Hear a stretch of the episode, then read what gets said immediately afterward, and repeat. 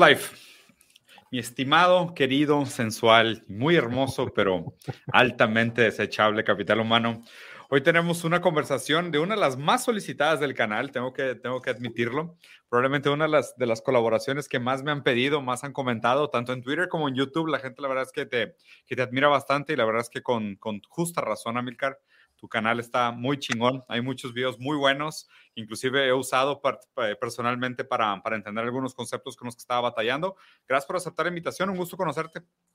Muchísimas gracias, Diego. Sí, a mí también me han llegado muchísimo las peticiones para que colaboráramos juntos en un, eh, en un video. Entonces, este, también es algo que, que, ya se veía venir, este, tenía que suceder tarde o temprano. Este, y muchas gracias a ti por extender la invitación y darnos lugar en tu canal. No, hombre, me encantaba la vida, ya sabes, Amilcar. Oye, pues digo, para la gente que todavía no te conozca o todavía no está familiarizada con tu canal, ¿te importaría darnos un, breve eh, background, una breve explicación de tu, de tu formación, de tus áreas de especialidad? Porque aparte se me hace muy interesante y muy diverso tu, tu, perfil y eso nos va a ayudar también un poquito a entender para la gente que está llegando como los temas que vamos a conversar y así. Entonces, adelante. Perfecto. Pues, eh, pues te cuento la, la, versión un poco corta de esta, de esta larga historia de cómo llegué yo a a terminar teniendo un canal de YouTube sobre Marx y sobre filosofía de la historia en general. Pues empezó hace mucho tiempo en lo más alejado que podía ser. Era yo ingeniero en sistemas computacionales, ¿no? Me dedicaba a programar, trabajaba en una empresa, este, programando, haciendo código en Java, en C++, etcétera, ¿no? Era un godín, este, como, como muchísimos, y, eh, pero esa, esa vida me tenía me, daba cierto vacío y me produjo realmente una crisis existencial, ¿no? O sea, yo decía, ¿para qué estoy aquí? ¿Qué estoy haciendo aquí? O sea, ¿de qué sirve la vida? ¿De qué sirve esto? ¿Por qué estoy acá? ¿Para qué le sirve al mundo lo que estoy haciendo? ¿No? ¿Cuál es el sentido de la vida? Y, llegué a la conclusión que no sé cuál es el sentido de la vida. ¿no? Y que tenía que, o sea, que tenía que ser algo bueno con mi vida, que sabía que esto no me estaba llenando, pero no sabía qué iba a hacer. Y entonces eh, entonces me puse a pensar qué podía hacer yo y dije, bueno, tal vez las respuestas las encuentre en filosofía. Entonces decidí este, estudiar una segunda licenciatura y entrar a filosofía. Eh, y bueno, este, ahí tuve que hacer unas maniobras, estuve trabajando y estudiando al principio. Eh, entonces, y pues, eh. Y haciéndome más preguntas, entendiendo.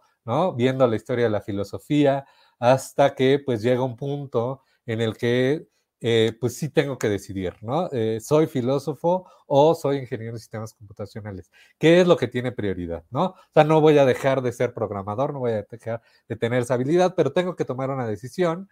Eh, digo, quienes hayan visto el video sobre los Grundrisse conocerán un poco más los detalles de la historia de, cómo me llegó el 20 de, de que tenía que cambiar y tenía que dejar de ser ingeniero en donde estaba trabajando. Y entonces este, me dedico de lleno a la filosofía. Eh, al final este, empiezo siendo adjunto de un profesor que da, que da marxismo, que da filosofía de la historia, y, este, y, hago mi tesis sobre Marx. Eh, y eso me, me, lleva a que mi, mi, educación no estaría completa si continúo por el camino filosófico. ¿no? Marx se dio cuenta que la filosofía no era todo, entonces Marx cambia a economía. Marx Amplía su, conocimiento en ese lado. Entonces yo tomo esa decisión y estudio una maestría en economía. Y al terminar se abre la oportunidad de la docencia en la Facultad de Filosofía y Letras y este, de dar justo esta materia, Filosofía de la Historia. Así se llama en la, licenciatura de Filosofía y también otra materia este, específicamente de filósofos del siglo XIX. Eh, y entonces, pues bueno, eh, eh, unos años estuve estuve ahí como, como profesor, ahí sigo, pero se da la pandemia y entonces tenemos que cambiar la manera en la que damos clases, ¿no? La, la manera presencial ya no es este, ¿no? Ya, ya, ya, no es posible y entonces tengo que pensar una nueva manera y yo sé que es pesado, yo sé que es pesado estar enfrente de una computadora este, toda la mañana, ¿no? Especialmente chavos que quieren regresar, quieren estar con sus amigos, etcétera, ¿no? Y dije, bueno, a ver, ¿Cómo hago la clase más amena, más interesante? ¿No? Yo, este, yo era seguidor de, distintos canales de YouTube desde hace muchos años y dije, creo que puedo a través de este, del lenguaje que tiene YouTube, ¿no? Que tiene un lenguaje específico, ¿no? Un lenguaje visual y, una manera de estructurar ¿no? Una idea, narrativas, etcétera. Creo que puedo utilizar ese lenguaje para hacerle más eh, ligera la, mi clase a mis alumnos, ¿no? Entonces decidí hacer el canal para la clase de filosofía de la historia y por eso se llama así eh, el canal. Eh, y por eso están los videos que están. Por eso empezamos con, con Rousseau, con Kant, con Hegel y luego vamos con Marx. Y el siguiente curso que doy, el del siglo XIX, también por eso continúo con Marx y continúo. Entonces, prácticamente todos los videos son este, para la clase y pues bueno, veo cómo va, va adquiriendo un interés mayor, ¿no? Me dicen, este, mis alumnos lo comparten, eh, yo, lo, yo lo logro compartir en algunas redes sociales, digo, pues redes donde, donde están interesados en marxismo, digo, bueno, pues a mí me gusta, este, yo hablo sobre Marx, sobre el capital acá, tal vez les guste y pues va, va, va empezando a crecer el canal y pues bueno, aquí andamos. Pues buenísimo. Mira, pues de hecho, se pues, queda perfecto entonces tu, tu expertise para el tema que, que, te comenté que quería conversar, que de hecho es un tema que me gustaría conversar con, con una serie de docentes, pero me parecía bonito empezarlo contigo, este tema. Y quería hacer una serie de videos específicamente hablando sobre la vigencia del pensamiento de Marx hoy en día. ¿no? Digo, Sartre famosamente dijo que como las condiciones bajo las cuales se creó el pensamiento de Marx no han sido superadas, pues Marx tampoco ha sido superado como filósofo. ¿no? Entonces, eh, me gustaría escuchar de ti y esta primera pregunta, Milcar, sería, ¿cuáles son, y digo para matizar un poco, ¿no? Porque me parece simplista decir eso ya no es vigente, sino más bien escuchar de tu parte cuáles son los conceptos que tú crees que son fundamentales y aún vigentes del pensamiento de Marx y cuáles son los, los, los tal vez los elementos o conceptos del planteamiento original de Marx que tal vez ya no tengan la misma vigencia o tendrían que ser replanteados para recobrar una vigencia histórica. Sí, entonces creo que este camino de, lo más vigente a lo menos vigente es un camino de lo general a lo particular, ¿no? Las condiciones generales de la producción son las condiciones del capitalismo, ¿no? A eso se refiere Sartre cuando dijo eso, ¿no? O sea, no podemos operar a Marx porque las condiciones materiales eh, son, siguen siendo el capitalismo. El capitalismo sigue teniendo estas mismas características en lo general. En lo general, tenemos el, modo de producción capitalista, que es la propiedad privada de los medios de producción, el trabajo asalariado, el trabajo enajenado. Eh, tenemos este, eh, las crisis este, del capital.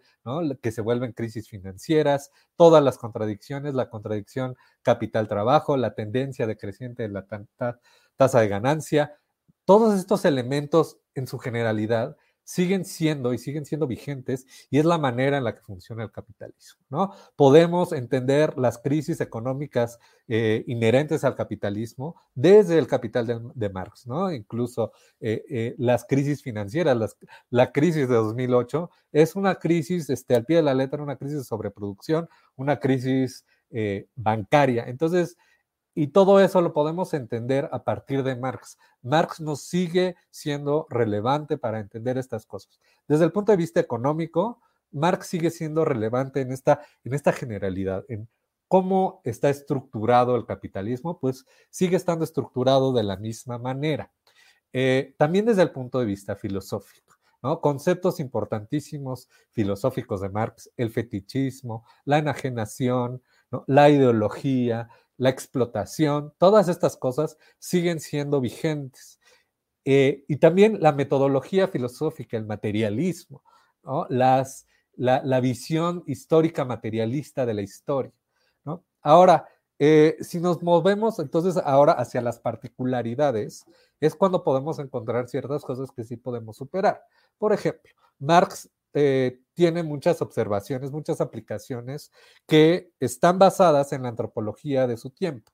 Marx usa antropología, pues que ahora, hoy, este, ahora ya, ya no, no es vigente. Entonces, como ciertas observaciones acerca del colonialismo, acerca ciertas particularidades sobre los modos de producción o cierta visión lineal sobre los modos de producción que son que son considerados ahora eurocéntricos, ¿no? Porque Marx estaba enfocado, tenía acceso al conocimiento de la producción que se daba en Europa, ¿no? No tenía ningún conocimiento realmente sobre lo que pasaba en América o sobre lo que pasaba, ¿no? Fuera de Europa. Entonces, hay, particularidades de cómo él mismo aplicó sus conceptos y su metodología, ¿no? Elementos empíricos que venían de un estudio, pues, que estaba limitado por sus propias condiciones materiales.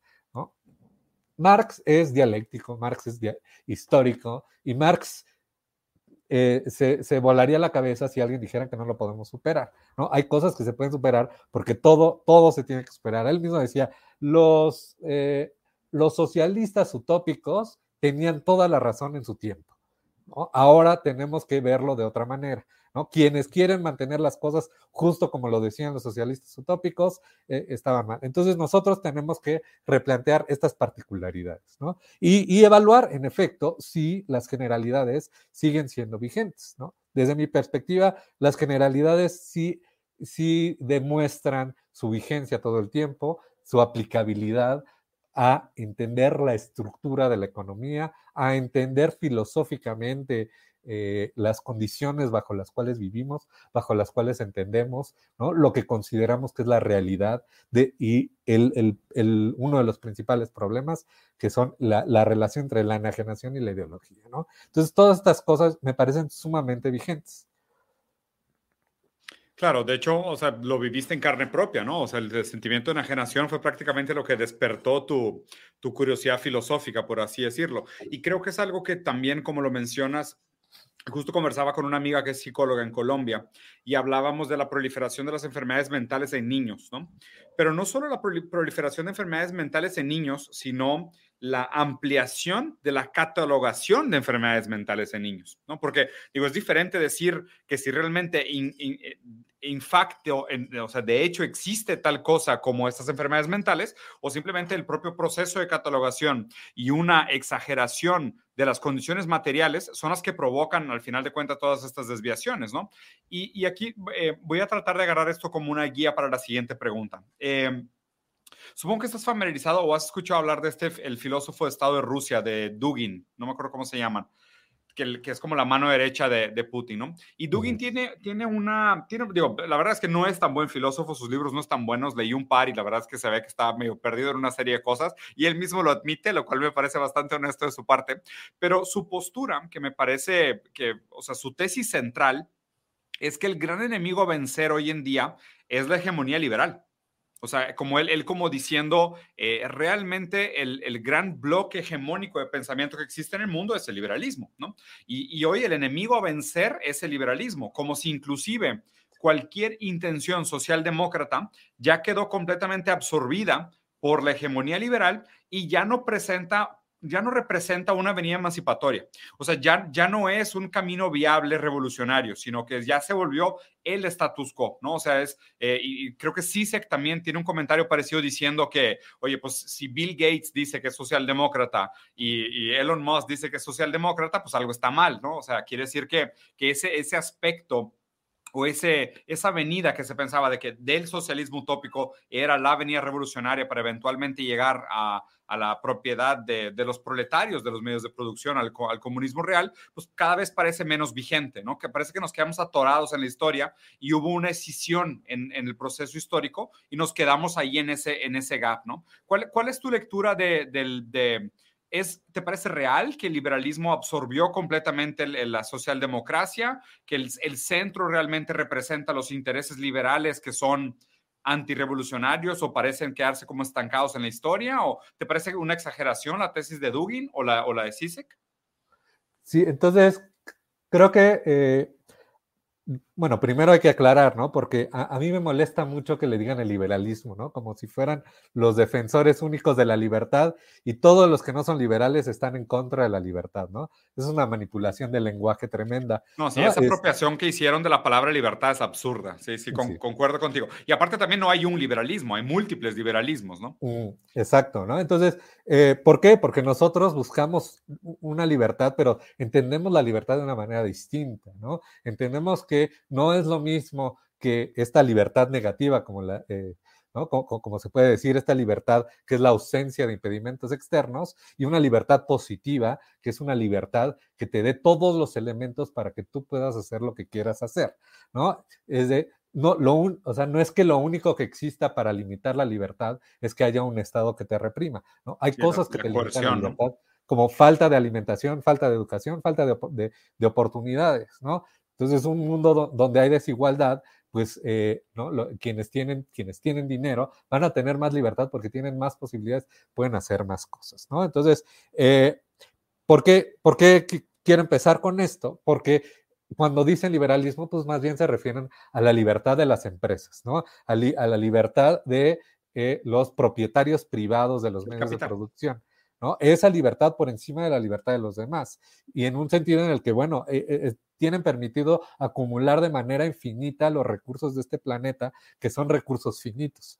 Entonces, e, ese tipo de liberalismo está, ¿no? La libertad de las empresas pues sí, está dominando, está dominando materialmente. Eh, el, ideológicamente no importa, ¿no? No importa que, que, en efecto Elon Musk o Bill Gates digan que son eh, socialdemócratas, ¿no? Cuando ellos, están, ellos paguen los lobbies para, para que no les cobren los impuestos que deberían de cobrarles para que funcionara un gobierno, se estableciera un gobierno, un estado de bienestar en Estados Unidos o, o, etcétera, ¿no? El, no, eh, la, socialdemocracia funcionaba porque, porque estaba el contrapeso a el liberalismo norteamericano de la Unión Soviética. ¿No? La socialdemocracia era este punto medio, este, eh, eh, esta búsqueda de, de, de mantener las, las, relaciones de clase más o menos eh, calmadas, más o menos pacíficas, porque estaba esta amenaza de la Unión Soviética y si, y si los trabajadores se organizaban, podían pedir la ayuda de la Unión Soviética para hacer un cambio, para hacer un cambio social y moverse al comunismo. ¿no? Entonces, ante la amenaza del socialismo de, los soviets, entonces los estados decidían, eh, decidían crear este estado de bienestar. ¿no? Y esto empieza con Bismarck. ¿no? Bismarck ve que este, con la Comuna de París, ve cómo la gente se levanta en contra, este, ¿no? Los trabajadores ya están hartos, los, trabajadores están listos para tirarlo todo y crear unas nuevas condiciones, de acuerdo con los pensadores eh, socialistas y comunistas del siglo XIX, incluido Marx, eh, entonces Bismarck dice, bueno, vamos a inventar la seguridad social, vamos a darle algo a los trabajadores, porque si no nos van a tumbar el Estado, nos van a tumbar estas condiciones y necesitamos algo para calmarlos, para Y eso ha sido siempre. La caída de la Unión Soviética significa un desbalance completo. Todo el poder ahora está en esta visión de la propiedad privada, del imperialismo norteamericano, y entonces la socialdemocracia se desvanece, ¿no? Y ya, eh, entonces no tiene condiciones materiales. Y pues sí, es muy, es muy fácil decir, yo soy socialdemócrata, yo quiero que, yo quiero que me cobren impuestos, ¿no? Yo creo que estoy pagando demasiado poco impuestos, yo, yo, pero, pero con dinero baila el perro, ¿no? Bill Gates está acumulando este, tierras y tierras, ¿no? Es el, este, recientemente, ¿no? Sale la noticia de que es el dueño más grande de tierras de Estados Unidos, este, Elon Musk está haciendo sus locuras que siempre está haciendo, ¿no? Entonces, eh, no, pero pues no hay una acción real por parte de ellos, pues es muy fácil que ellos digan que, que quieren ser, que son socialdemócratas, sin realmente tener una acción que respalde este, este tipo de dichos.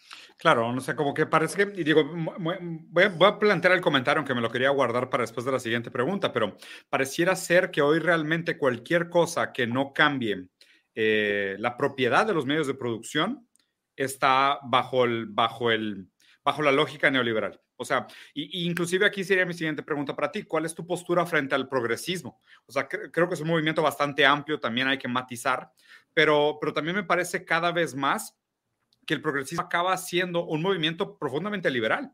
O sea, es, o sea, en Estados, Unidos, se entiende como una izquierda, pero Estados Unidos también un país que no tiene una izquierda real, o sea, tiene liberales y conservadores, pero es interesante porque pareciera ser que, por ejemplo, todo el movimiento al reconocimiento de la individualidad, ¿no? La el tema de género, libertad de expresión y demás, pareciera ser más como una formación reactiva al hecho de que, pues bajo el capitalismo y sobre la enajenación, el ser humano nunca se manifiesta realmente, sino que siempre está truncada su capacidad de ejercer su trabajo en el mundo y verse reconocido el fruto de su trabajo. Entonces existen todas estas como formaciones reactivas deformadas de una búsqueda frenética, inclusive, pues esquizoide por una individualidad que se acaba manifestando en todas estas eh, eh, disforias de género y, una serie de cosas que pudieran entenderse inclusive como desviaciones, no como una manifestación real de la identidad del humano, sino como la única manera como el humano se puede sentir identificado bajo la lógica del capital es bajo estas, estos desdoblamientos del sujeto en,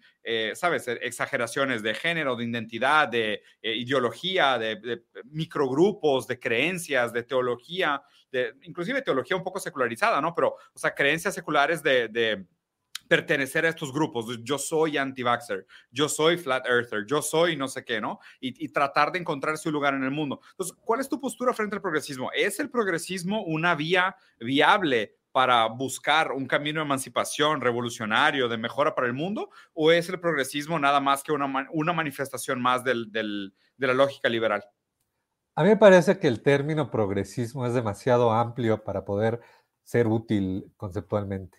Me parece que abarca muchísimos movimientos, muchísimas luchas, eh, algunas ¿no? más, eh, más vigentes, más eh, legítimas que otras. ¿no? Y creo que, creo que es más útil ir analizando cada una de estas, que, que pueden ser cientos o, miles, ¿no? Y creo que es importante ver desde dónde viene cada una.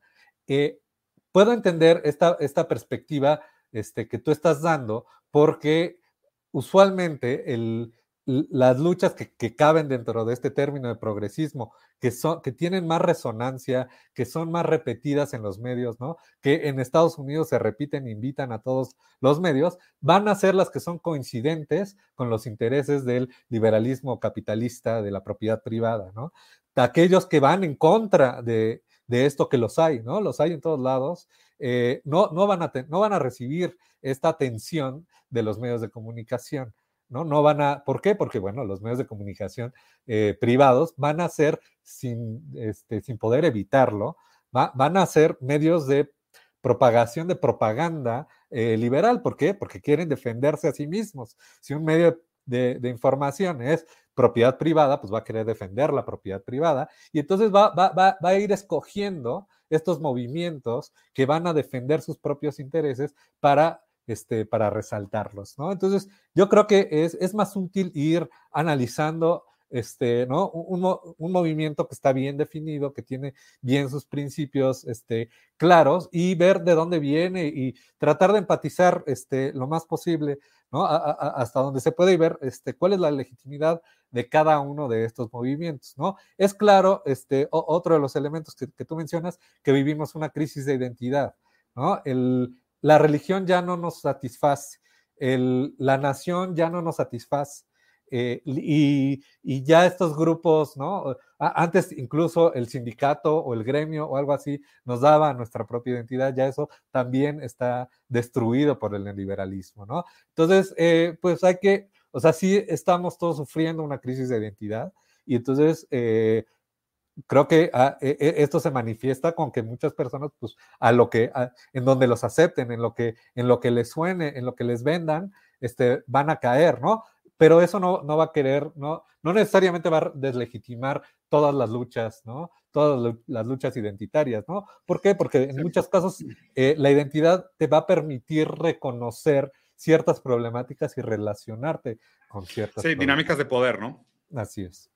Sí, concuerdo. Digo, a fin de cuentas, o sea, mi postura, o sea, mi, mi comentario, y, sé que era generalizante y era medio a propósito también la, la pregunta, pero la idea era resaltar esta noción de...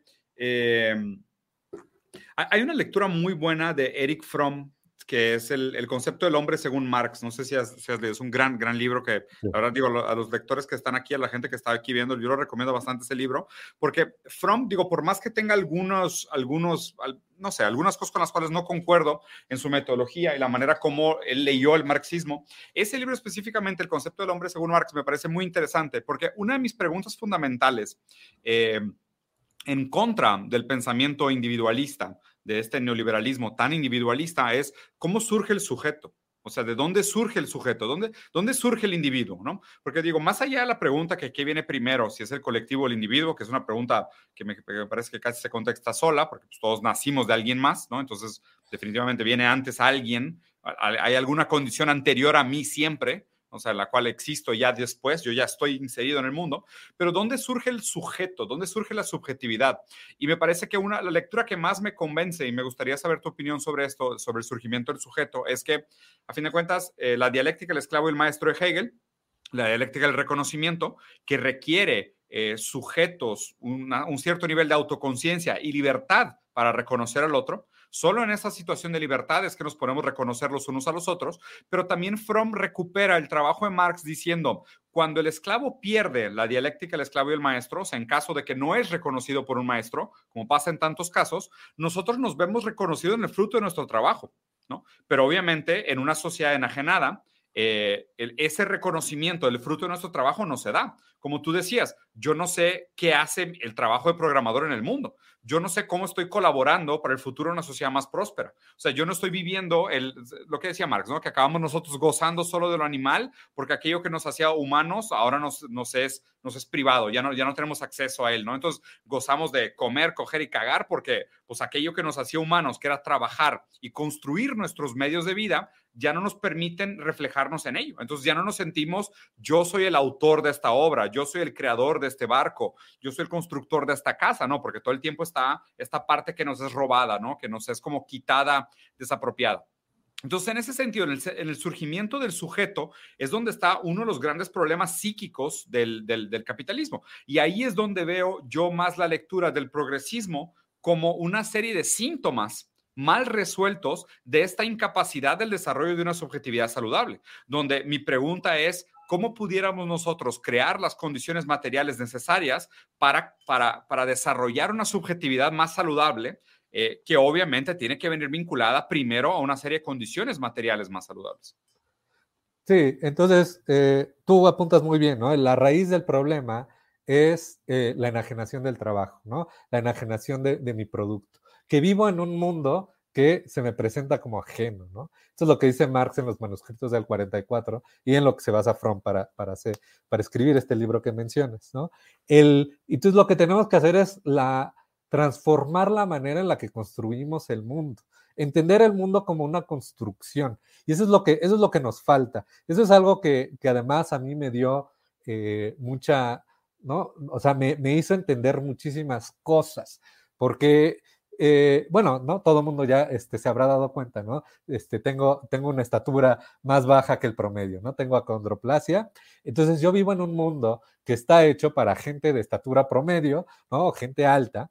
Y entonces el, a mí hasta una silla se me puede presentar como ajena y hostil.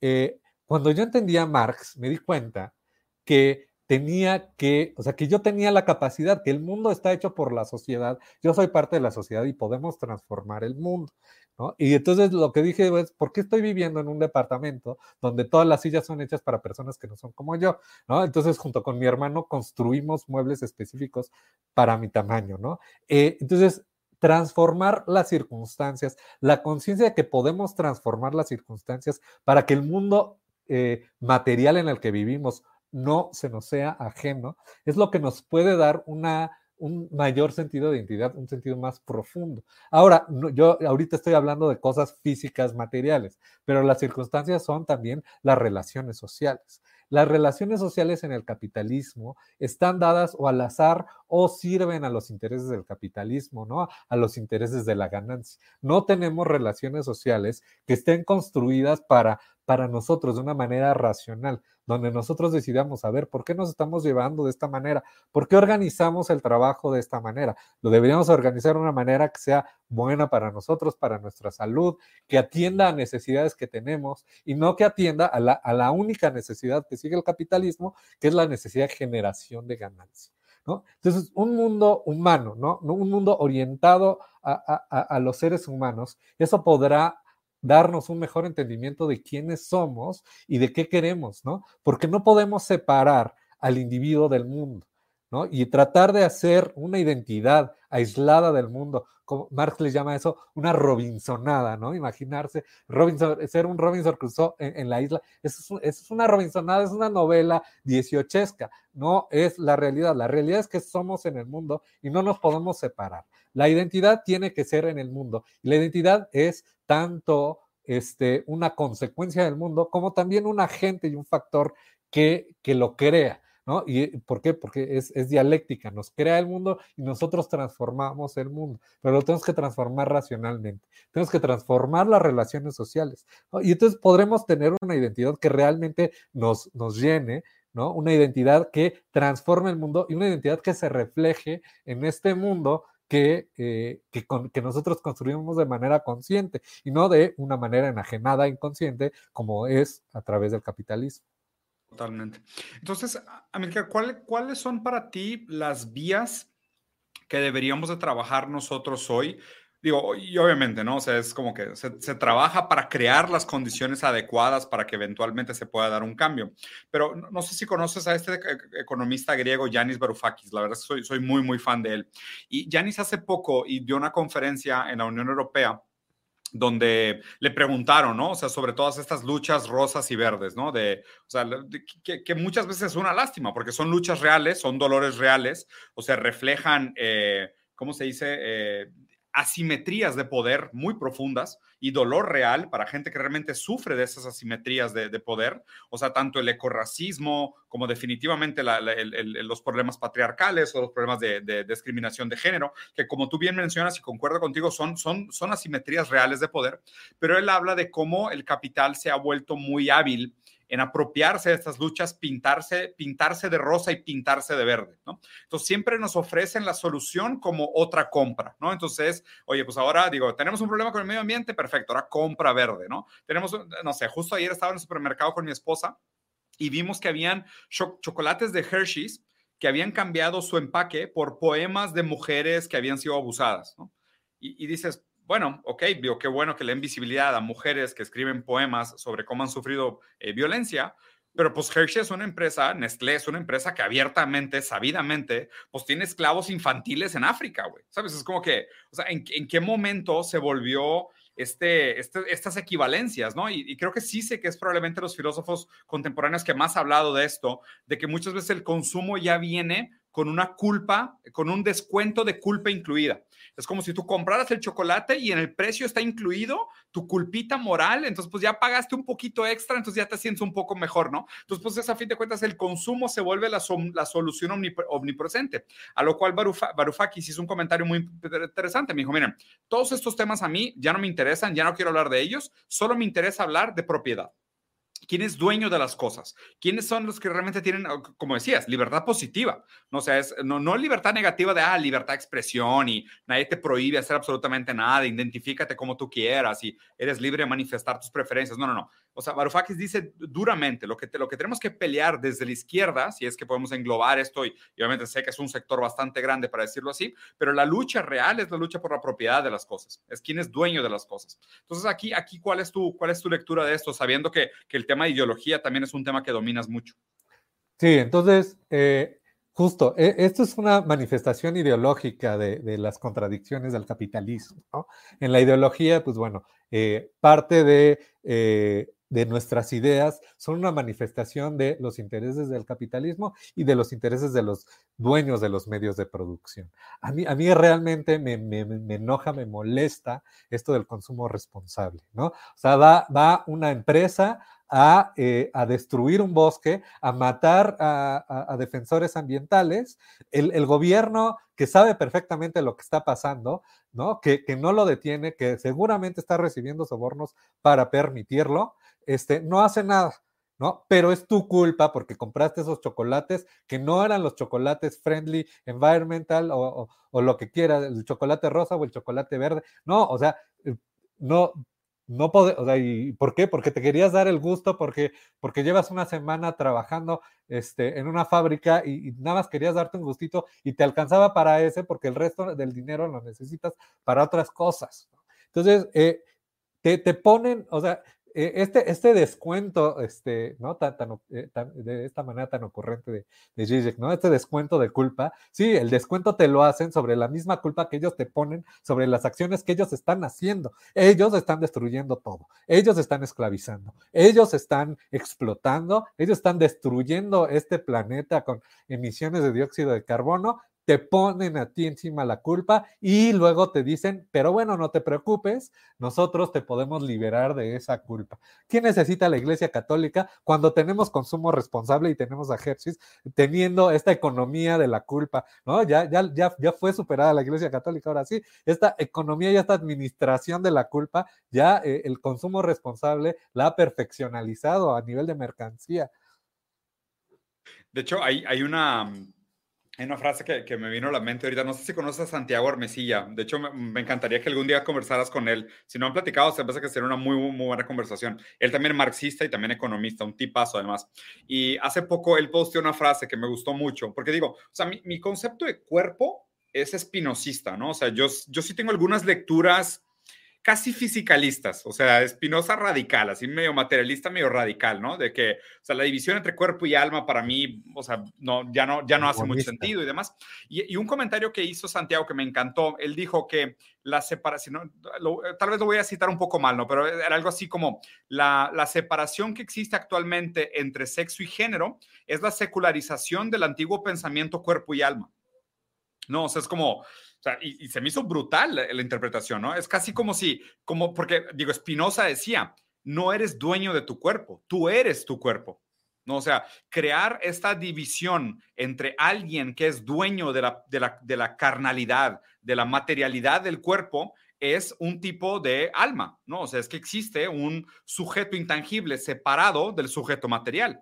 Y me parece que la fenomenología más reciente de Maurice Merleau-Ponty, de una fenomenología completamente encarnada, material, de, o sea, y de nuevo, es una reivindicación de Spinoza, de decir, no eres dueño de tu cuerpo, tú eres tu cuerpo. No hay un dueño separado del cuerpo del cual tiene propiedad sobre él, ¿me explico? Entonces me, me pareció muy interesante la lectura de Santiago de decir que ahora parece que esta, este discurso de la separación entre sexo y género es una secularización de la división cuerpo y alma a mí me parece que e, ese tipo de comentarios eh, tan empiristas, justo es el tipo de empirismo que Marx critica en las tesis sobre Feuerbach, ¿no? El, empirismo de Feuerbach. dice Marx, ¿no? El empirismo hasta nuestros días, incluido el de Feuerbach y naturalmente incluido el de Spinoza. Spinoza está, ¿no? E, está limitado porque no entiende, ¿no? O sea, para él, para, para Feuerbach, ¿no? De acuerdo con Marx y todos los empiristas, entonces piensa al sujeto como un observador y como que el mundo está dado. Y, está, y, no entiende que la realidad es una construcción social. La esencia del hombre es una construcción social. La idea de género eh, parte de esto, de que, de que también, o sea, nuestros roles en la sociedad, ¿no? Este, de acuerdo con, o sea, de acuerdo con, con el género, son una construcción social. El, ¿Por qué? Porque y, eso me parece más marxista, eh, porque Marx dice el materialismo no es un materialismo eh, tosco de las cosas nada más, es un materialismo de que las relaciones sociales son lo que construyen la realidad, ¿no? Entonces, hay que entender las relaciones sociales, la objetividad está dada en las relaciones sociales. Eh, un, materialismo tosco no podría entender esta dualidad de la mercancía que tiene valor de uso y valor de cambio. Las dos cosas son objetividades de la mercancía, pero son objetividades diferentes. ¿no? Una, una cosa es la objetividad sensorial sencilla de, de la cosa como satisfactor de necesidades y otra cosa es una objetividad social dada por el conjunto de las relaciones sociales. Entonces, yo, este, y creo que... Eh, ¿no? E, es muy similar lo que pasa con el sexo y el género, ¿no? Visto, por un lado está esta naturaleza, ¿no? E, e, este, esta cosa sensible, este, tal vez este, más empírica, ¿no? Que, de todos modos tiene, tiene un componente social, así como el valor de uso de las mercancías, porque, por ejemplo. El coltán no tenía valor de uso hace 100 años, el coltán ahora tiene valor de uso porque, porque tenemos microprocesadores, ¿no? También tiene su lado social pero este, está esta otra que es puramente social, ¿no? Que, que, que, se construye una objetividad a partir de la relación social, ¿no? Entonces, a mí, a mí además es lo que me encanta del materialismo de Marx, ¿no? Toma en cuenta la naturaleza social de la humanidad y no, y, no esta, e, este tosco empirismo, esta, esta coseidad este, en la que el, el ser humano es nada más espectador, ¿no? E, es un ser humano pasivo que no puede transformar la realidad. Claro, sí tiene, tiene un, nivel de libertad. Oye, y eh, llegando a temas un poco más contemporáneos y viendo si la crítica de Marx sigue vigente.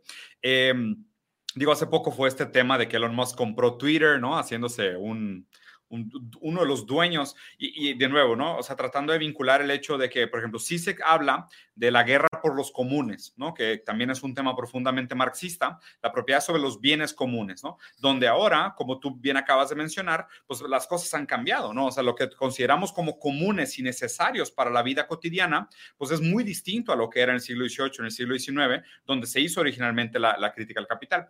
Y aquí me parece interesante y quería escuchar tu opinión sobre dos posturas, ¿no? O sea, por un lado se dice que, pues a fin de cuentas, continúa siendo capitalismo, nada más que es el capitalismo manifestándose de manera tardía, pero por ejemplo, hay gente que dice que no, esto ya no es capitalismo, esto ya es algún tipo de tecnofeudalismo. O sea, ya no respeta ni siquiera lo que, no sé, Adam Smith hubiera nombrado como capitalismo en su momento en Riqueza de las Naciones, o, o ninguno de los pensadores, inclusive más liberales, eh, le daría la nomenclatura de que esto es cualquier tipo de capitalismo, ¿no? Esto no es capitalismo real, como decirlo así. ¿Qué opinas sobre estas, sobre estas posturas? Entonces, Sí, entonces el problema de lo común, ¿no? Eh, eh, eso ha sido un problema que me ha llamado la atención desde que entré de oyente, bueno, metí durante, cuando estaba en economía, una clase de urbanismo, ¿no? Este, me preguntan, ¿qué haces aquí? ¿Qué haces en una clase de urbanismo? Es que tienen unos problemas muy interesantes, ¿no? Y, y uno de los problemas que estaban tratando es del espacio público. El espacio público está siendo privatizado. ¿no? ¿Y por qué? Porque ya, este, ¿no? Este, creo que ambos somos de la Ciudad de México, ¿no? Eh, ya es cada vez más difícil pasar tiempo en un espacio público. Ah, casi todo el mundo termina yendo a una plaza comercial, a un restaurante, ¿no? A convivir en espacios privados. El espacio público se está privatizando. Y el problema es que Internet, que surge como un espacio público, se está e, e, es completamente privado. Y esta es una deficiencia de todas las instituciones que no son las instituciones eh, capitalistas. Twitter es un espacio donde, ¿no? Un espacio común, pero es un espacio privado. Y, y, y, el hecho y la importancia, ¿no? De tener este espacio de diálogo y, y el hecho de que sea de propiedad privada es peligrosísimo. Y, los estados deberían darse cuenta. Los estados que administran los espacios públicos en el mundo físico también deberían de darnos la oportunidad de tener espacios públicos en el mundo virtual. Digo, no solo los estados, ¿no? Desde una visión socialista tal vez sí solo los estados, pero también, o sea, desde otras perspectivas, espacios públicos que sean de propiedad común, ¿no? Cooperativas, redes sociales que sean cooperativas, ¿no? Una idea donde, este, digo, más cercana a Web 3.0, que todavía no, no, me convence su realización, pero este, nos hace falta este, este espacio público. Pero entonces, digo, seguimos estando en el capitalismo porque seguimos teniendo el, la propiedad privada de los medios de producción y el trabajo asalariado, ¿no? Podemos tener tal vez, bueno, esta, esta perspectiva eh, tal vez eh, no le eh, les interesaría a quienes hablan de tecnofeudalismo eh, leer sobre historia mexicana durante el porfiriato. A lo que nos estamos acercando es a las tiendas de raya, ¿no? Vamos a terminar trabajando para el mismo capitalista que nos vende todas las mercancías. Eso es lo que va a pasar. O sea, lo que va a pasar va a ser un tecnoporfirismo, ¿no? Unas tiendas de raya donde, pues sí, vas a, y te van a cobrar lo que, lo que, lo que quieran, y, y, y en, en, esa dirección yo, yo más bien le diría, eh, pero sigue siendo un tipo de capitalismo, sigue teniendo, ¿por qué? Porque tiene eh, este trabajo asalariado y porque tiene esta, esta eh, o sea, propiedad privada de los medios de producción y este único interés que es la acumulación, la acumulación de ganancias, ¿no? La recirculación de todo solo para acumular ganancias. Y no tiene ninguno de estos velos de los que Marx dice que, que ya sea que la burguesía le desgarró al feudalismo.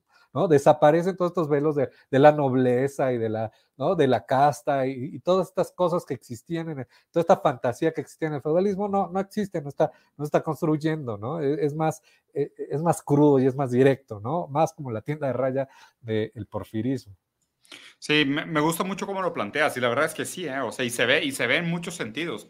Una de las cosas que, siempre me ha preocupado desde que empecé a, estudiar sobre el tema y a, educarme sobre el tema era el problema del colapso de la demanda agregada.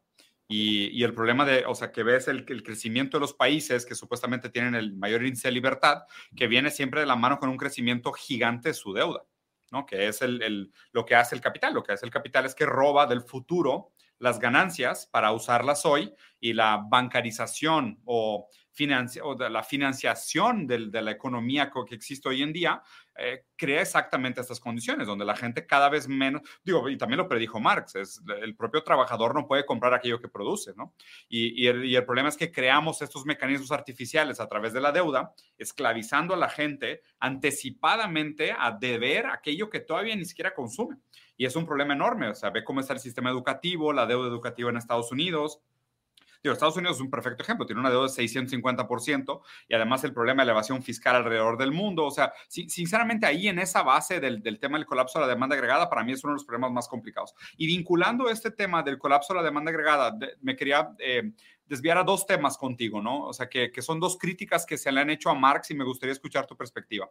Primero es eh, Marx como un especista, o sea, Marx realmente como, como este foco antropocéntrico, ¿sabes? O sea, que tiene todavía los problemas del humanismo, por decirlo así, ¿no? Donde en muchas vertientes del pensamiento, tal vez un poco más contemporáneas, ya las, las perspectivas son, pues, pues, superan un poco el antropocentrismo, ¿no? Y tratan de, tener, por ejemplo, una ética que, incorpora más, especies, eh, una visión, por ejemplo, para hablar de ecología, pues, se tiene que pensar fuera del antropocentrismo, ¿no? Entonces, o sea, me gustaría primero que platicara sobre este tema del antropocentrismo y si quieres, ahorita te planteo la segunda problemática que, tal vez sería de los temas que habría que eh, revisitar sobre la teoría marxista original.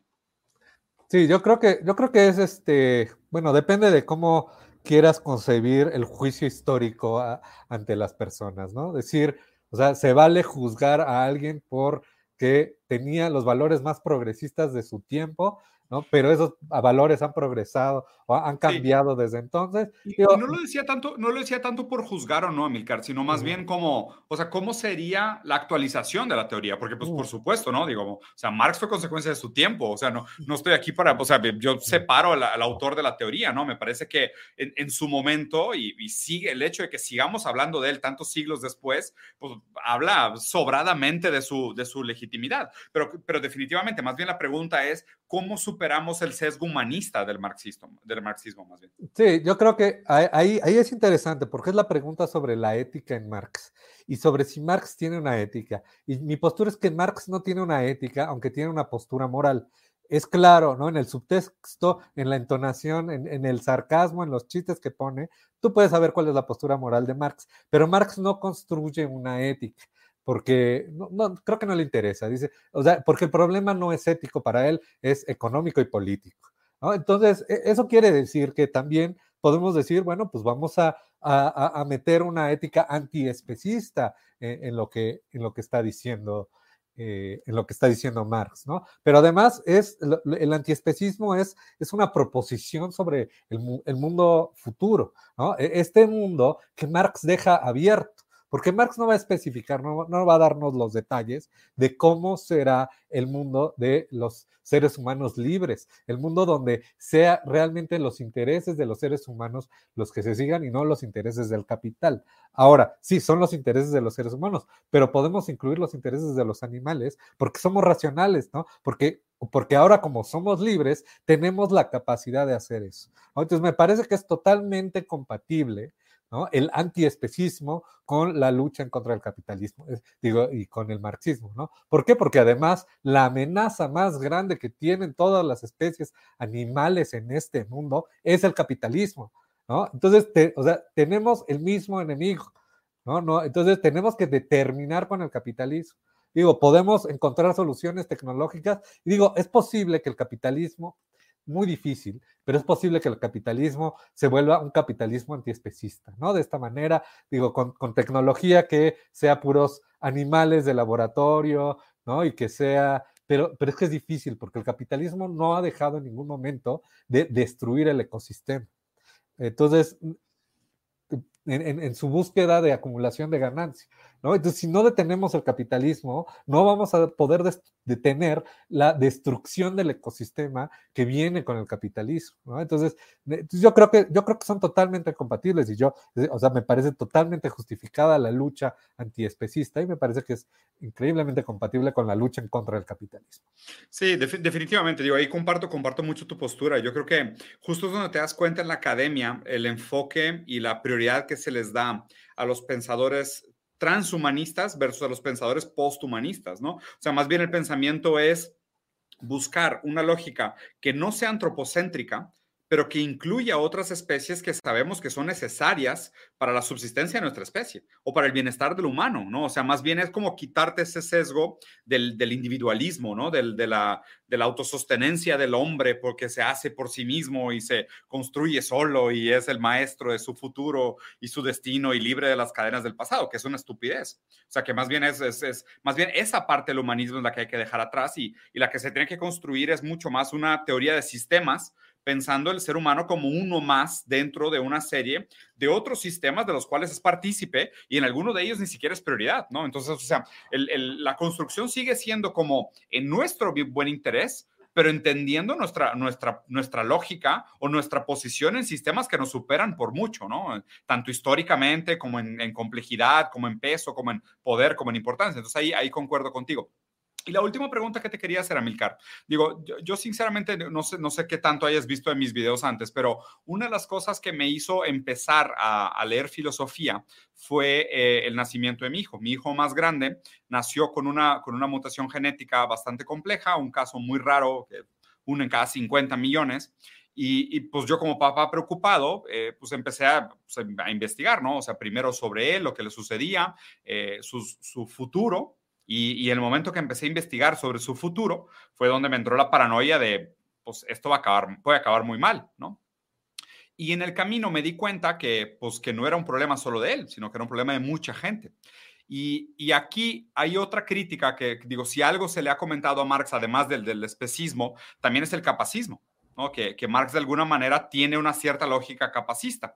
Y, lo que estamos viendo hoy, tratando de vincular diferentes preguntas que te he hecho para escuchar tu, lógica o tu comentario sobre este asunto, es, bueno, colapso de la demanda agregada, que tiene que ver con, digo, la gente cada vez va, va, a ser más incapaz de comprar aquellos propios bienes que producen, la automatización, que, aceleradamente hace más personas discapacitadas, porque también sabemos que el índice de reinserción en el mercado es muy bajo, el tiempo de adaptación a nuevas profesiones es muy, es, muy tardado. Eh, obviamente, una persona que le ha dedicado 30, vidas, 30 años de su vida a ser obrero y de repente le dicen, aprende sobre inteligencia artificial a los 50, pues es, bastante complejo, ¿no? O sea, suena, suena muy bonito de échale ganas y el meritocracia, pero sabemos que viablemente es bastante complicado. Entonces, eh, acaba sobrando si, si permitimos esta acumulación de capital bajo la lógica de la propiedad privada. Eh, la aceleración de la automatización, este tecno, ¿cómo le llamaste? Porfiriato, es el, o sea, este, este, este porfiriato feudal o este tecnofeudalismo, pues nos deja con una sociedad profundamente discapacitada y con un número creciente de personas que no son aptas para, para producir, ¿no? Y, y, si la lógica del capital humano es que nosotros somos un capital más a ser desechado, pues pues somos los próximos en la fila, ¿no? Y aquí es donde siempre trato de darle a la gente, por eso le pego tanto a la tecla del capital humano, porque la gente entienda que somos engranes de una máquina que, que pronto se va a hacer digital y no van a estar engranes, ¿no? Entonces, o sea, ¿cuál es tu lectura? ¿Cómo, cómo, cómo revisitamos esta lógica capacista del marxismo? ¿Cómo la superamos? ¿Y cómo superamos este problema de la automatización y el creciente número de discapacitados? Entonces, creo que a, a, a mí otra cosa que me cambió mucho la perspectiva es esta idea de la visión social de la discapacidad. La discapacidad no es una condición física de la persona, e, e, en este caso, ¿no? yo, sería considerado como una, como una persona con discapacidad, eh, ¿no? este, de acuerdo con la ley, de acuerdo con distintas y de acuerdo con la visión social. ¿Por qué soy una persona con discapacidad? Porque el mundo está construido para personas con cierta estatura y ¿no? cierto físico. Y bueno, y porque entonces, porque el mundo está construido para, o sea, con ciertas, de ciertas maneras que excluyen a otras personas. Esas personas son las personas discapacitadas. No quiere, o sea, lo que quiere decir es que el mundo se construye para excluirlos. Y eso, eso es lo que estaba eh, diciendo Marx desde el principio, ¿no? El mundo es ajeno y hostil hacia nosotros. La visión social de la discapacidad lo ve desde esta perspectiva. Eh, entonces, el, capitalismo lo hace así porque esa es la manera en la que se puede incrementar la, ganancia. Porque, la eh, productividad, la ganancia Sí, porque metes, metes, a, metes a alguien y pues dices, bueno, yo quiero hacer una fábrica para que trabajen este, la mayor cantidad de personas, pues bueno, tú me sirves, tú me sirves. Tenemos, o sea, podemos, nuestra productividad es suficientemente alta como para que no tengamos que contratar a todo mundo, entonces nada más contratamos a los que no hemos discapacitado, ¿no? Porque como, como bien lo dices, es el mismo sistema el que nos está discapacitando. Entonces, eh, todos los demás este, somos desechables por el capitalismo. Entonces, lo que, lo que tenemos que hacer es cambiar este mundo, cambiar un mundo, o sea, el, el problema de la discapacidad es que es un mundo que nos discapacita, pues tenemos que pensar al mundo, un mundo donde nos incluya a todos. Un mundo donde todo, este, donde la energía que gastemos sea para todos, como dice Marx, para, para cada quien de acuerdo a sus necesidades. Entonces, y de cada quien según sus capacidades. O sea, sí, o sea, me, me, parece que esa, esa máxima siempre ha sido una máxima que, que por más que tenga un aspecto muy romántico de Marx, o sea, que tenía su lado romántico y lo sabemos, aun cuando escribía sobre el amor, eh, o sea, aunque tenga una lógica muy romántica, siempre me pareció una, una máxima muy bonita, o sea, muy, muy noble, ¿no? Y, como dices, también siempre he tenido esta duda de, me encantó cómo lo planteaste, me quitaste un gran problema encima, el decir que eh, eh, la diferencia entre ética y moral en Marx, ¿no? Como, claro, en sus chistes, en sus, en sus insinuaciones, pareciera ser un criptonormativista, ¿no? Porque él, él parte de una idea de que existe algo mejor.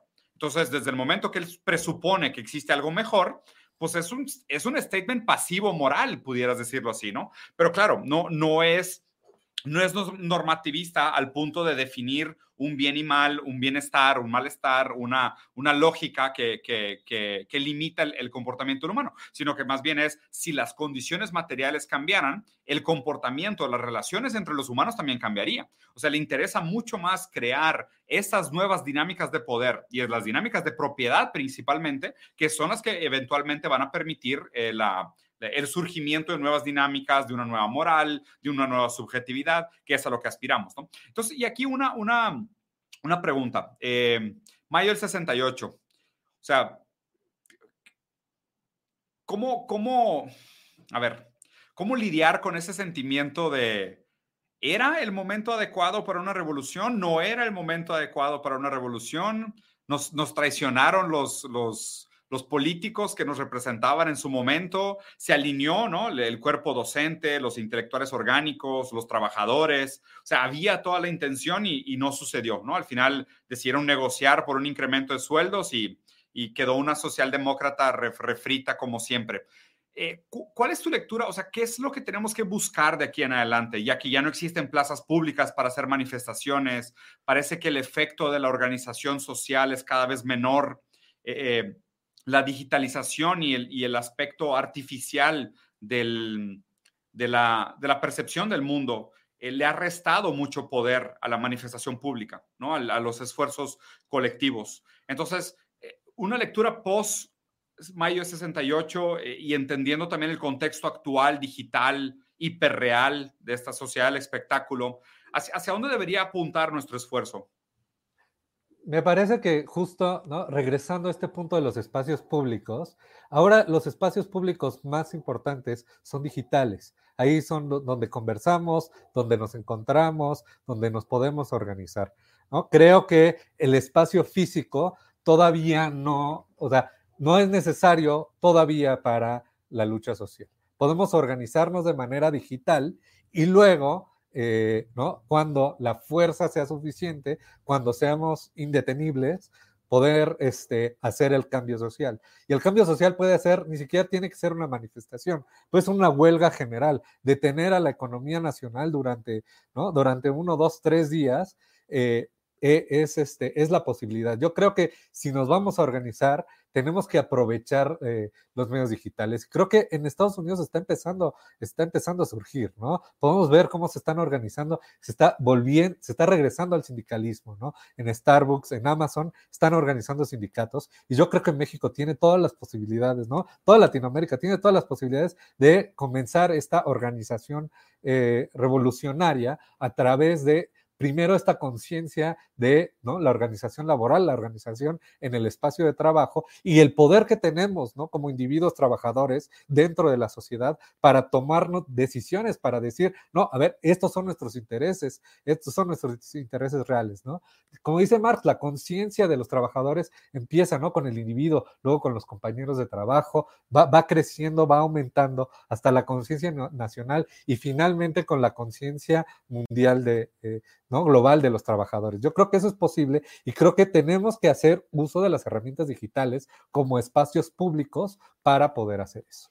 Claro, me, encanta la gente que dice de que no, pues eres marxista y usas iPhone. Es de que, pues, por supuesto, o sea, voy a usar absolutamente todas las herramientas que produce el capitalismo para superarlo. O sea, es, lo mínimo, ¿no? O sea, si Marx hasta tenía acciones en la bolsa de valores y todo, o sea, esas críticas, la verdad es que digo, algo, algo comentaron en la, algo, los lunes hago preguntas y respuestas, ¿no? Y alguien me dijo, oye, ¿qué opinas de, tus haters, ¿no? Porque, digo, seguramente tú también por, por hablar de Marx, son, atrae bastantes haters, ¿no? Y como sabemos que los liberales no tienen nada que hacer, entonces pasan mucho tiempo troleando en internet.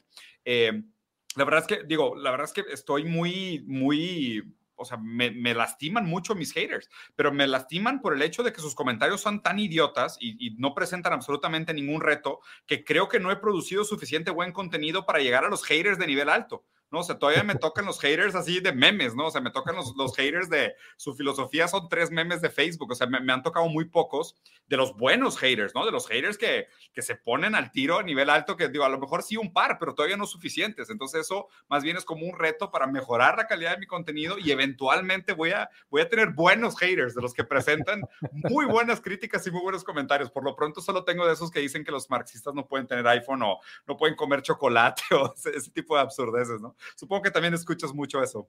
Sí, por supuesto. Y es que Marx dice, ¿no? En el manifiesto del Partido Comunista, ¿no? El proletariado tiene que usar los medios producidos por el capital para su revolución, ¿no? Y el mismo Lenin dice, los burgueses nos van a vender la cuerda con la que los vamos a colgar. Exactamente. me, encanta esa frase, sí. de hecho, yo, la, yo la, la cambié un poquito diciendo que nos van a vender los tenis, los tenis de marca con los que los vamos a pisar. sí. O sea, los, los, Nike Jordan 1 con los que los vamos a pisar. Oye, Amilcar, un último, una última pregunta. Hablaste de los sindicatos, ¿no? Y, y concuerdo contigo que es un movimiento súper interesante cómo está resurgiendo la fuerza de los sindicatos, principalmente en Estados Unidos, ¿no? Que pareciera ser el, el ambiente más áspero para el resurgimiento del movimiento sindical. Eh, y me gustaría escuchar también tu opinión sobre las, sobre las cooperativas. O sea, ¿qué opinas de la, de la vigencia y y capacidad práctica de, las, de los sindicatos y las cooperativas en Latinoamérica?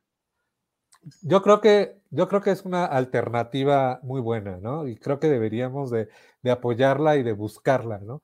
o sea, si conoces a alguien que trabaja en una cooperativa, que participa en una cooperativa, sabes que su calidad de vida es infinitamente mejor que alguien que tiene un trabajo asalariado del, del mismo tipo, ¿no? Las cooperativas deberían de ser lo que todos buscamos en nuestros espacios de trabajo, ¿no? Especialmente en los espacios de trabajo privados, ¿no? O sea, ver la historia de la cooperativa Pascual es, eh, ¿no? Es inspiradora y, deberíamos, de, deberíamos de, buscar este tipo de espacios. Y creo que es, eh, es un espacio donde además, ¿no? Es un espacio de que, te concientiza, ¿no? Trabajar cooperativamente, ¿no? Organizar racionalmente el trabajo, pero también organizarlo para, para ti, para el trabajador, eh, ¿no? Es algo que, puede ser muy empoderante, ¿no? Y que además, ¿no? Es una formación política, ¿no? Un, trabajo no enajenante, un trabajo empoderante, un trabajo concientizador.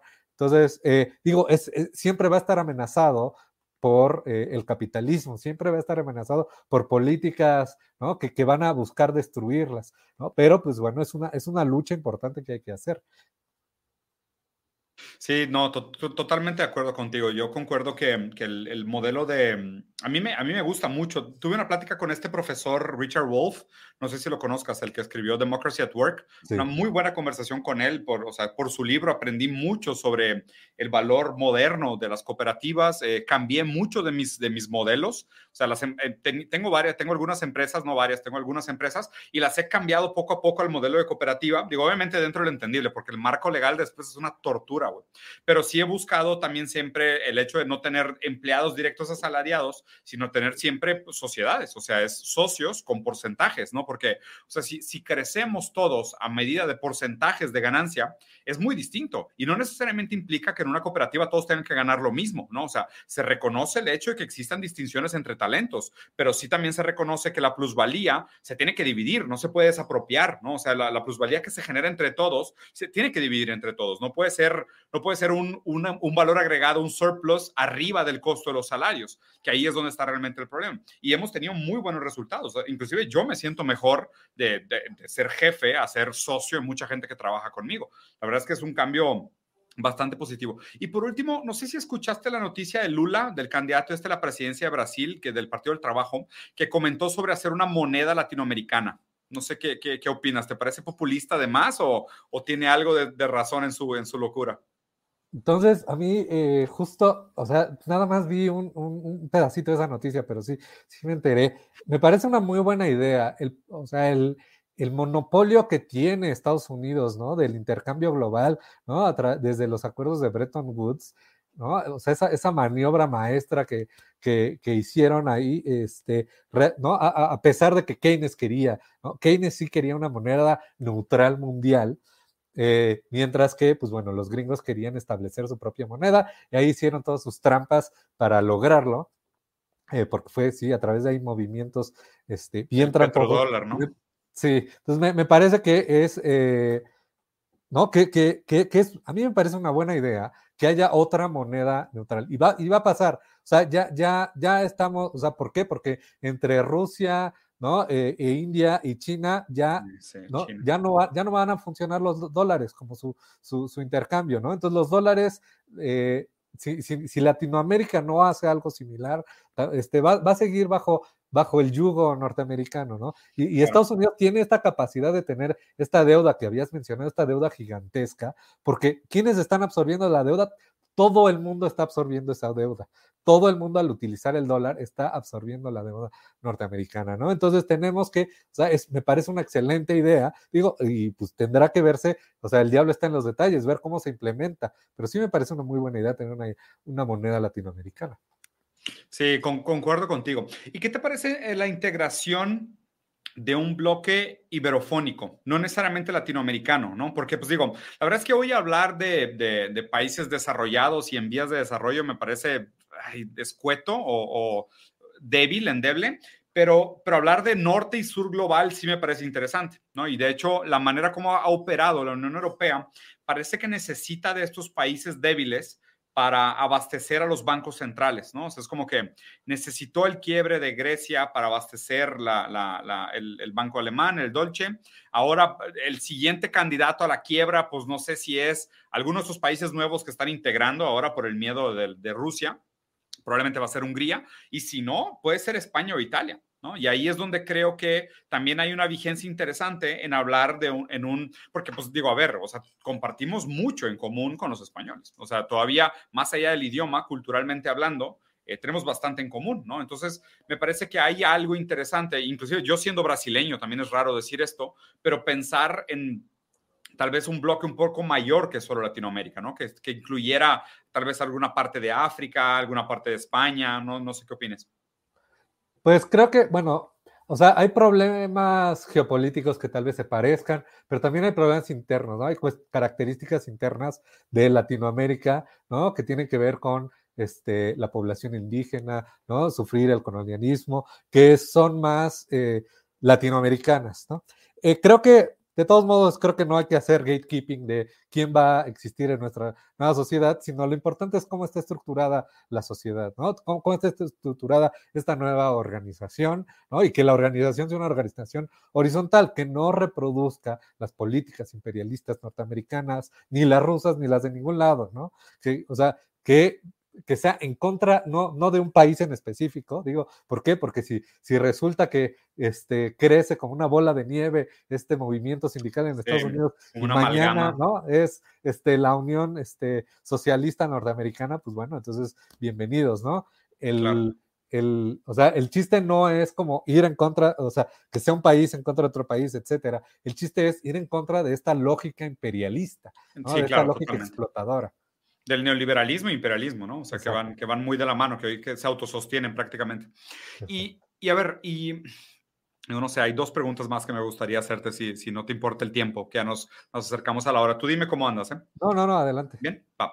Te, te, quería preguntar, entonces digo, a fin de cuentas hay un, hay un, se me parece que China juega un papel muy importante para el mundo en, en la batalla ideológica, si quieres verlo así, porque China parece ser que rompe la pesadilla de Tina. O sea, rompe el derrotismo de There is no alternative, ¿no? O sea, rompe con esta promesa, profecía autocumplida de Margaret Thatcher de se acabó la historia, no hay alternativa, se acabó, o sea, aunque Francis Fukuyama tuvo que retractar su libro y todo, parece que el mundo se la creyó, ¿no? Y seguimos bajo la pesadilla de que no hay alternativa. O sea, parece que el pensamiento más común hoy es el cinismo de decir, sí, el capitalismo es una mierda, tiene una serie de problemas, pero no hay alternativa.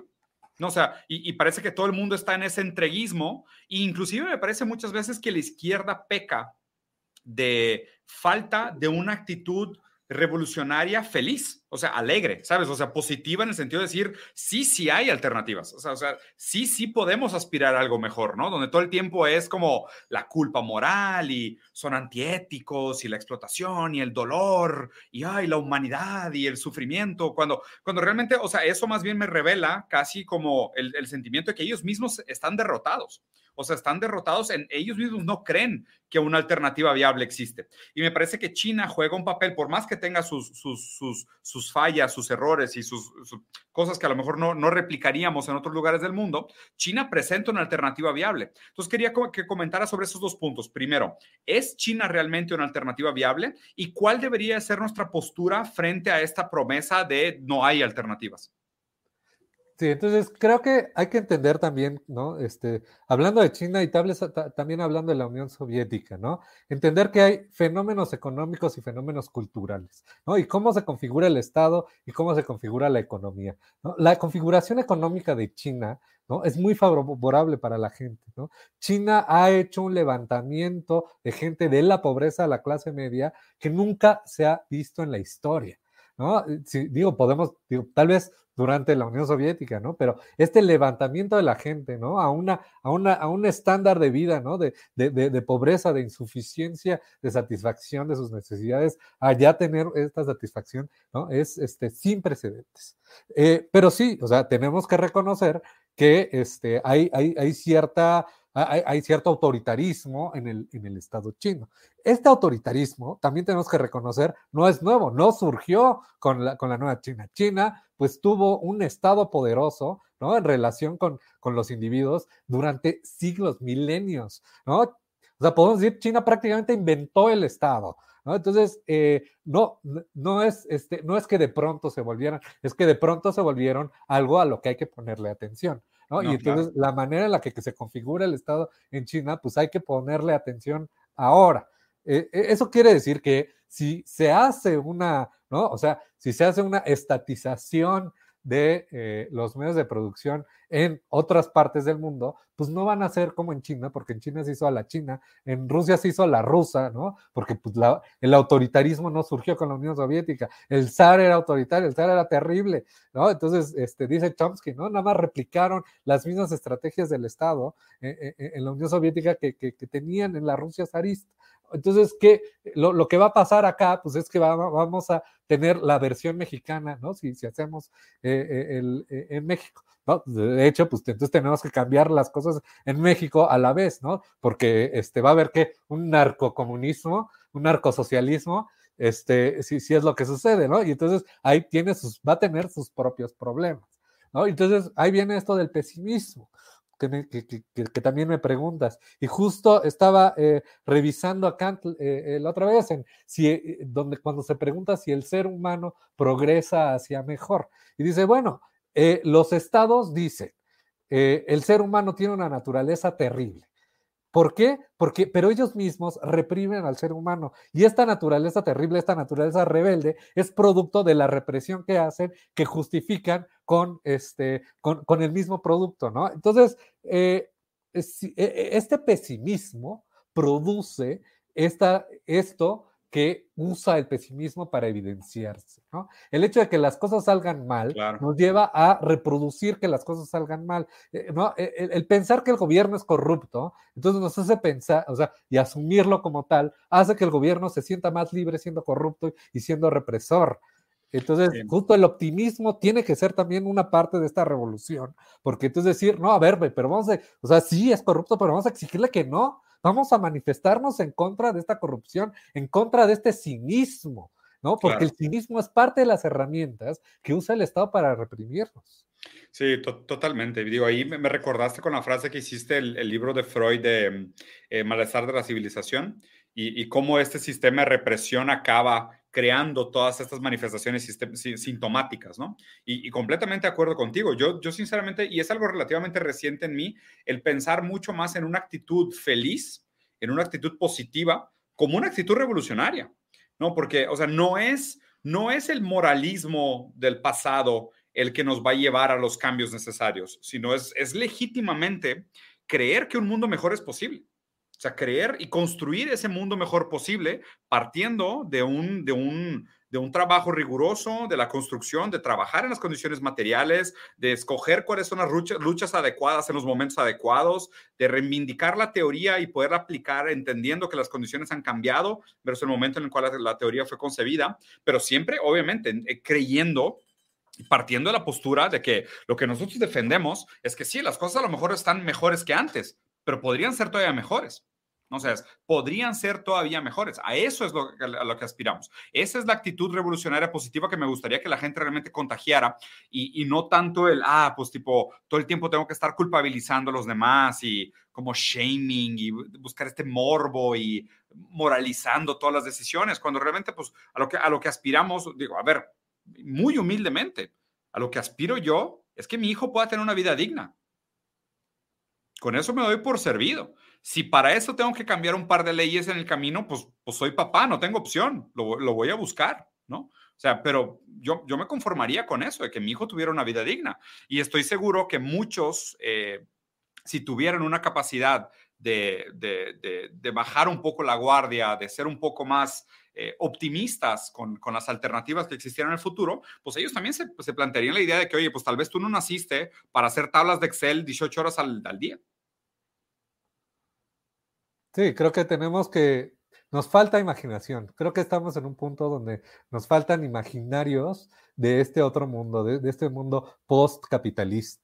¿no? Nos falta ciencia ficción, nos falta este, fantasía, ¿no? O sea, toda la ciencia ficción ahorita es súper capitalista. Individualismo, sí, la, sí, la, la, del héroe de mil veces. condiciones materiales, ¿no? Entonces sí. nos falta, nos falta más, más, más fantasía que nos, que nos diga que nos lleve a este otro mundo, ¿no? No solo que nos lleve a la luna y a las estrellas, ¿no? Que nos lleve a la Tierra, pero una Tierra donde no hay explotación, una Tierra que no es este Blade Runner, ¿no? Sino algo donde, donde nos organicemos de, una manera digna, ¿no? Y, y, y, donde la fuerza, ¿no? De, de, todos, del colectivo, ¿no? Nos ayude a liberarnos de las cadenas de e, este sistema económico. Totalmente. creo que sí. Pues Amilcar, la verdad es que no, no pediría absolutamente nada más de esta charla. Creo que fue muy, muy fructífera. Te agradezco muchísimo el tiempo, la paciencia, la humildad, la accesibilidad. La verdad es que es, un gusto platicar con alguien tan, tan capaz, tan informado, tan preparado como tú. Siempre, siempre es bueno. Yo, yo hago esto más por hobby que nada, pero pues me he vuelto muy, muy fanático y muy frenético de estos asuntos. Y pues si algo me me he dado el lujo es de platicar con gente como tú. Entonces, sinceramente te agradezco mucho. A toda la gente que nos vio por acá, vayan a seguir a Milcar a su canal. Voy a dejar el link de su canal colgado en este video. No sé si tengas algún último comentario. Pues nada más agradecerte. Muchísimas gracias, Diego. También muy amable, muy, este, muy interesantes tus preguntas, tus comentarios. Muy divertido ha sido esto. Este estuvo muy bueno. Muchas gracias. Qué bueno, pues ojalá y se repita. Ya te, ya te convidaré, ya que, sea, ya que sea formal el asunto, estamos organizando un encuentro en la Ciudad de México. Eh, voy a traer a, Santiago, a Ernesto Castro, voy a traer a Nahuel de Argentina, o sea, voy a traer un par de amigos de, lejos con la excusa de, conocernos y pues voy a ponerle un, nombre al foro, entonces pues también te voy, a, te voy a invitar ahí para que nos conozcamos en persona. Ah, muchas gracias, estaría súper bien, muchas gracias. Muy bien, Melcar, pues eh, en su momento me gustaría también volverte a invitar y hacer una segunda ronda de la, de la conversación, a lo mejor con un otro tema que propongas tú, a lo mejor en tu canal también si gustas podemos tener una conversación, lo dejo, lo dejo puerta abierta, pero me gustaría que continuáramos con el diálogo. Perfecto, sí, me parece excelente idea. Ahí, ahí lo organizamos. Pues bueno, pues a todos los que se llegaron hasta aquí, hasta las casi 2.000 personas que están conectadas, les agradezco mucho su tiempo de tomarse un lunes en la tarde para platicar sobre la vigencia de Marx en este momento histórico. Muy, muy, muy valientes ustedes. Dejan aquí abajo su comentario, piquen a todos los botoncitos, denle share, subscribe, like, vayan al canal de Amilcar, la verdad es que es una joya. Ahí hay mucho rigor académico, mucho lo que falta en mi canal lo van a encontrar acá. Lo bueno de tener esta red de, de divulgadores y de creadores de contenidos que nos podemos complementar y podemos colaborar. Entonces vayan, aprovechen, ayúdenme también a que más gente lo conozca y por acá nos vemos pronto en otro video. Hasta luego. Chao.